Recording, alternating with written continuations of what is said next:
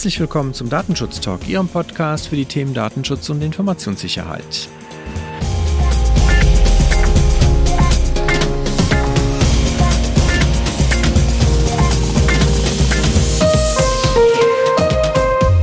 Mein Name ist Heiko Gossen und ich begrüße Sie wieder ganz herzlich zu einer weiteren Themenfolge hier in unserem netten Datenschutz-Talk und heute soll es wieder mal um das Thema Microsoft und Datenschutz gehen. Wie beim letzten Mal schon angekündigt, haben wir eine kleine Reihe dazu gemacht. Wer die vorherigen Folgen noch nicht gehört hat, dazu kann ich nur wärmstens empfehlen, da reinzuhören. Wir haben sehr viele wichtige und äh, praktische Hinweise erarbeiten können. Und wenn ich von wir spreche, dann ist wie beim letzten Malen auch hier an meiner Seite im Migosens Podcast Studio Herr Fatih Ataoglu. Hallo Herr Ataoglu, grüß Sie. Hallo Herr Gossen, ich grüße Sie. Ich freue mich, dass wir unsere Reihe heute fortsetzen können. Und wir haben ja beim letzten Mal schon in Aussicht gestellt, den Blick ein wenig zu heben und mal weiterzuschauen, neben, also Ganz eingangs hatten wir ja schon darüber gesprochen, dass Microsoft natürlich eine Großzahl, nicht zu sagen einen ganzen Zoo an Services bereitstellt und anbietet. Und wir haben jetzt die letzten Folgen vor allen Dingen Schwerpunkt auf Microsoft 365 gelegt, weil das natürlich in vielen Unternehmen, gerade jetzt in der Corona-Zeit, einfach ein großes Thema war, insbesondere Teams und aber natürlich auch einfach die, die Anwendungen als solches einfach immer mehr äh, Marktdurchdringung haben und die Praxisfragen, die sich in Datenschutzthemen da ergeben, natürlich viele Datenschützer in Unternehmen bewegt haben.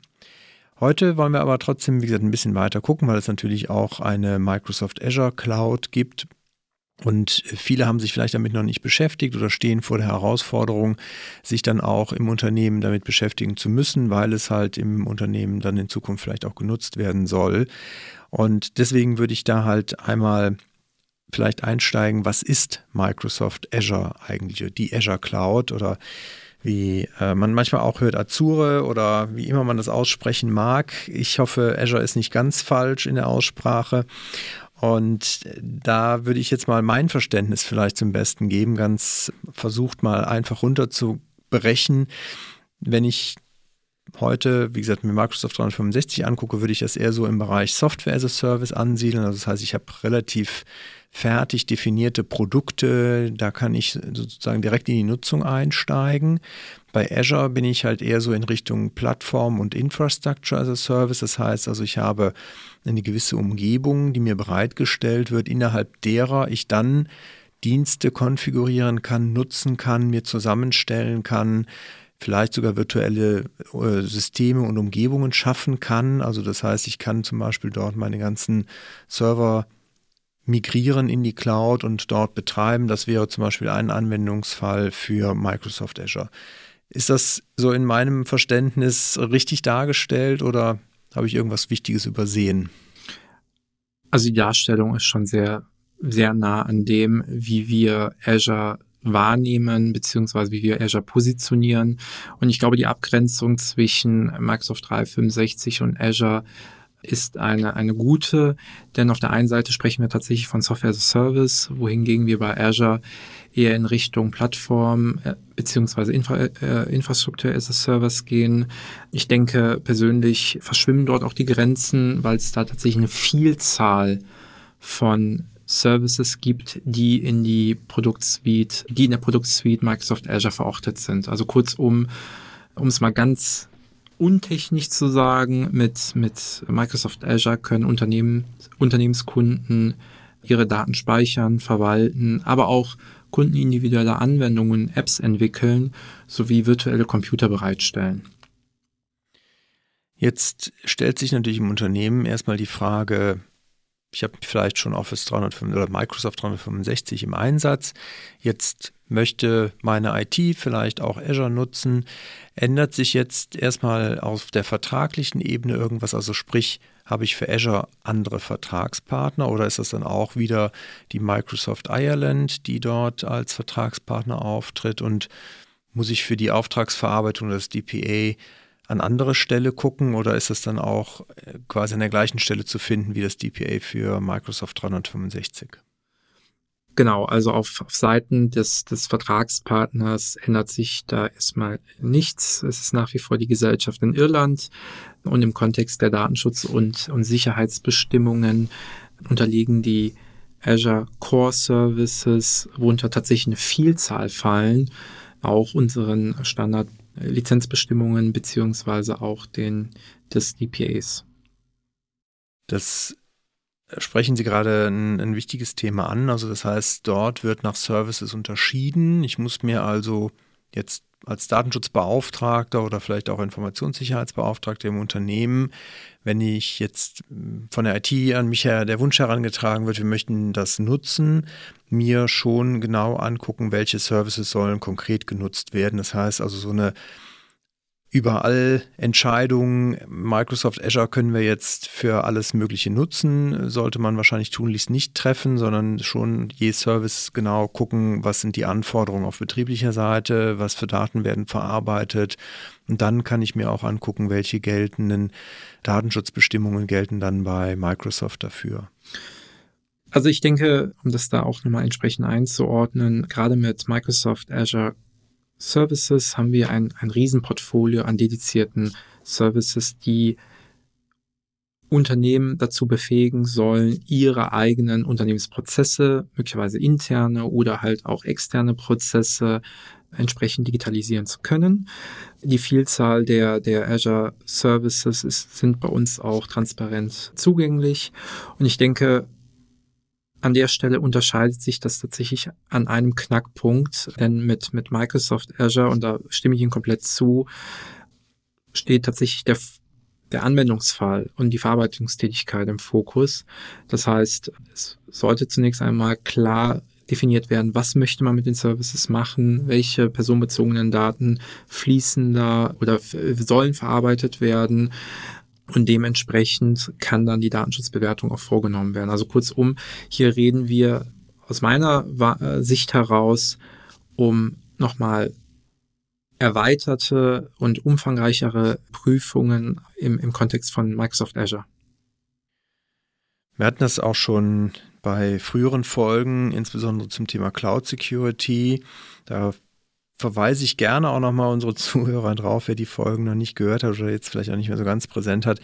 Natürlich nochmal drauf, weil das, was wir dort im Thema oder im Kontext Security-Anforderungen besprochen haben, natürlich sich auf das Thema Datenschutz auch übertragen lässt. Sagen, was muss ich jetzt als Unternehmen, was bestimmte Services in die Cloud verlagert, prüfen und beachten und was ist in meiner Verantwortung und was ist in der Verantwortung des, des Cloud-Providers. Wir hatten bei den letzten Folgen ja auch schon mal das Thema EU Data Boundary besprochen, also das Vorhaben von Microsoft, Dienste komplett in der EU zu betreiben. Gilt das auch für die Dienste in Microsoft Azure? Kann ich da heute auch schon festlegen, in welchen Rechenzentren wird das quasi verarbeitet und gilt dieses Vorhaben, dieses EU Data Boundary auch für dann die Azure-Dienste? Absolut. Unser Commitment rund um das Thema EU-Datengrenze oder EU-Data Boundary gilt auch für unsere Produktgruppe Azure neben Microsoft 365 und Dynamics 365. Und im Kontext der Datenspeicherung ist es heute bereits so, dass auch Azure-Kunden Daten innerhalb von der EU speichern können. Die entsprechende Wahlmöglichkeit bieten wir in unseren Produkten an. Vielleicht noch im Kontext von EU-Datengrenze, der, der EU-Datengrenze wäre es auch nochmal erwähnenswert, dass wir planen, ein sogenanntes Privacy Engineering Center of Excellence in Dublin aufzubauen, um unseren europäischen Kunden bei der Auswahl der richtigen Lösung für die Implementierung eines wirksamen Datenschutzes in ihren Cloud-Arbeitsprozessen zu unterstützen. Das klingt auf jeden Fall auch interessant. Jetzt ist es natürlich ein Plan, wenn ich es richtig verstanden habe, das aufzubauen. Gibt es heute schon Unterlagen, die ich mir als Azure-Kunde äh, heranziehen kann, mit denen ich dann halt auch wieder so Dinge bewerten kann, beziehungsweise auch Konfigurationen vornehmen kann, wenn es um Datenschutz und Sicherheit dann in Azure geht? Absolut. Wir haben eine Vielzahl von Ressourcen im Azure-Kontext, die wir öffentlich zugänglich machen.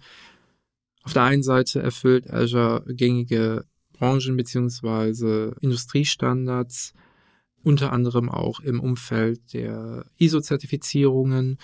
Auf der anderen Seite stellen wir Ressourcen bereit, wie beispielsweise ein äh, White Paper zum Thema Sicherheit, Datenschutz und Compliance in der Microsoft Cloud. Das Ganze wird dadurch komplettiert, dass wir sozusagen auch konkrete Checklisten äh, bereitstellen oder auch Guidance im Kontext von wie ist der Umgang bei Sicherheitsverletzungen oder auch im Kontext von, was, was gilt es bei, bei Datenschutzfolgeabschätzungen zu beachten? Super, das sind natürlich äh, Sachen, die verlinken wir gerne wieder in den Show Notes. Ich vermute, die Zertifizierungen, die dort auch genauso dann gelten, wie wir das schon bei Microsoft 365 hatten, sind dann auch in dem Trust Center wahrscheinlich verlinkt. Das heißt, die kann ich mir als Kunde dann auch wieder anschauen, die kann ich mir zu meinen Unterlagen dazu speichern, damit ich halt gegenüber der Aufsichtsbehörde auch wieder in der Lage bin, das nachzuweisen, dass ich mir das angeguckt habe, geprüft habe. Das ist, glaube ich, ganz wichtig zu beachten und zu bedenken, dass wenn man sowas halt prüft, dass man solche Dinge dann auch sich ablegt, damit man einfach, wenn die Aufsichtsbehörde fragt, nicht erst wieder auf die Suche gehen muss und äh, festzustellen muss, dass das Zertifikat, was vielleicht vor zwei Jahren Grundlage war, heute ein neues ist. Zwar vielleicht auch aktuell, aber natürlich schwierig ist als Evidenz, also als Beleg dafür, dass ich damals das geprüft habe, dann auch heranzuziehen. Deswegen ganz wichtig als Tipp meinerseits an unsere Zuhörenden, sowas dann auch wirklich abzulegen bei sich.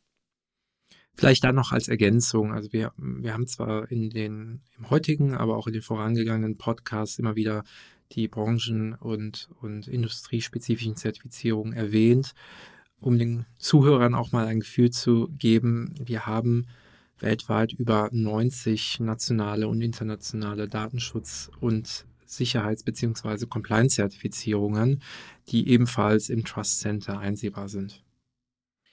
Okay, das ist eine Menge Lesestoff.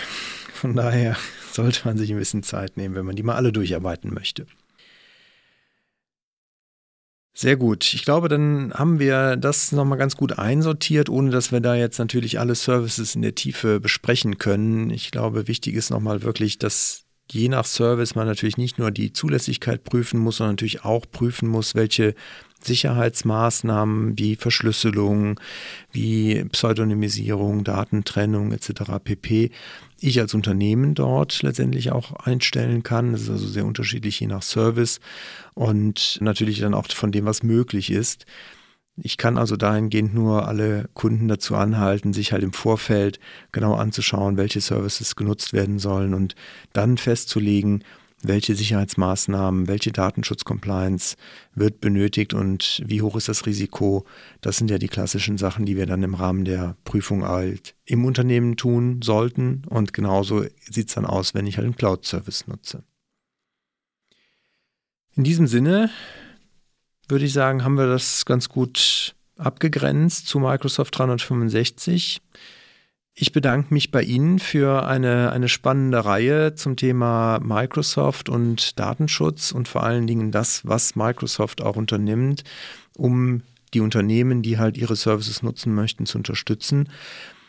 Wenn man Fragen hat, wir haben es schon mehrfach angesprochen, sind natürlich die Account Manager oder die Sales Partner, die man normalerweise halt auch als Ansprechpartner hat, die richtigen Anlaufstellen. Gibt es darüber hinaus noch Punkte oder Webseiten, die Sie empfehlen, wo man sich auf jeden Fall noch auch schlau machen kann?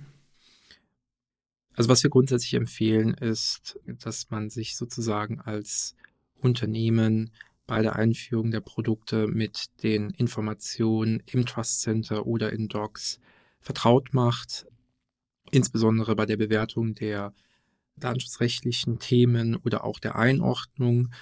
Ich denke, als Anlaufstelle ist es immer nicht verkehrt, sich bei spezifischen Fragen an die Account-Teams zu wenden, beziehungsweise an die Reseller.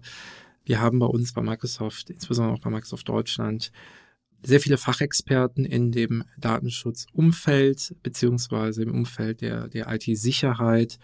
Und spätestens, wenn, wenn da tatsächlich ganz konkrete Fragen in dem Umfeld vorliegen, kommen die Experten sicherlich auch in die Kundengespräche dazu, um äh, die, die Kunden entsprechend zu beraten, welche Möglichkeiten in den Produkten gegeben sind.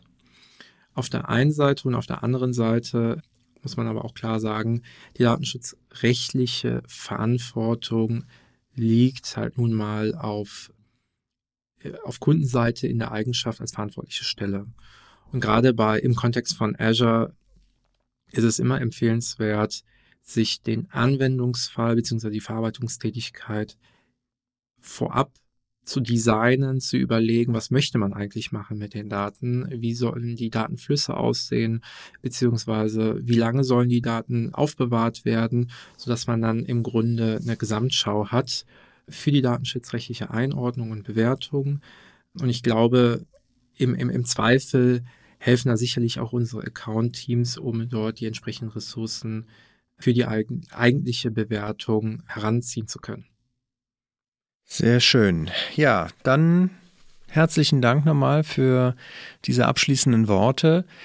Dann wünsche ich Ihnen auf jeden Fall bei Microsoft weiterhin viel Erfolg und freue mich natürlich auch, wenn dort weiterhin viel getan wird, um die Kunden zu unterstützen, die Dienste auch datenschutzkonform nutzen zu können und auch bei den Aufsichtsbehörden dort das notwendige Verständnis dafür zu generieren, dass das halt auch alles am Ende im Einklang ist mit den Datenschutzvorgaben, die wir in Europa haben weil ich glaube, die Unternehmen sind halt sehr dankbar dafür. Je mehr auf Microsoft-Seite dann schon bei den Aufsichtsbehörden an Verständnis geworben wird oder erreicht wird, desto einfacher wird es natürlich für die Unternehmen in der Anwendung, wenn man halt nicht immer Sorge haben muss, dass man als Unternehmensdatenschutzbeauftragter, der jetzt mit Sicherheit nicht so tief in den Themen drinsteckt, wie man bei Microsoft drinsteckt, das dann am Ende halt nicht machen muss, weil die Aufsichtsbehörde das schon alles abgesegnet hat oder zumindest mal da schon viele Dinge quasi bewertet hat, positiv bewertet hat. Von daher vielen Dank und dann wünsche ich Ihnen, wie gesagt, alles Gute und wir hören uns hoffentlich bei Gelegenheit wieder. Herzlichen Dank, Herr Gossen, insbesondere auch für die Gelegenheit, an, an diesem spannenden Format teilnehmen zu dürfen. Und bleibt zu hoffen, dass es auch nicht eine einmalige Gelegenheit war, sondern dass wir uns tatsächlich an der Stelle ja im kontinuierlichen Austausch weiterhin befinden. Sehr gerne.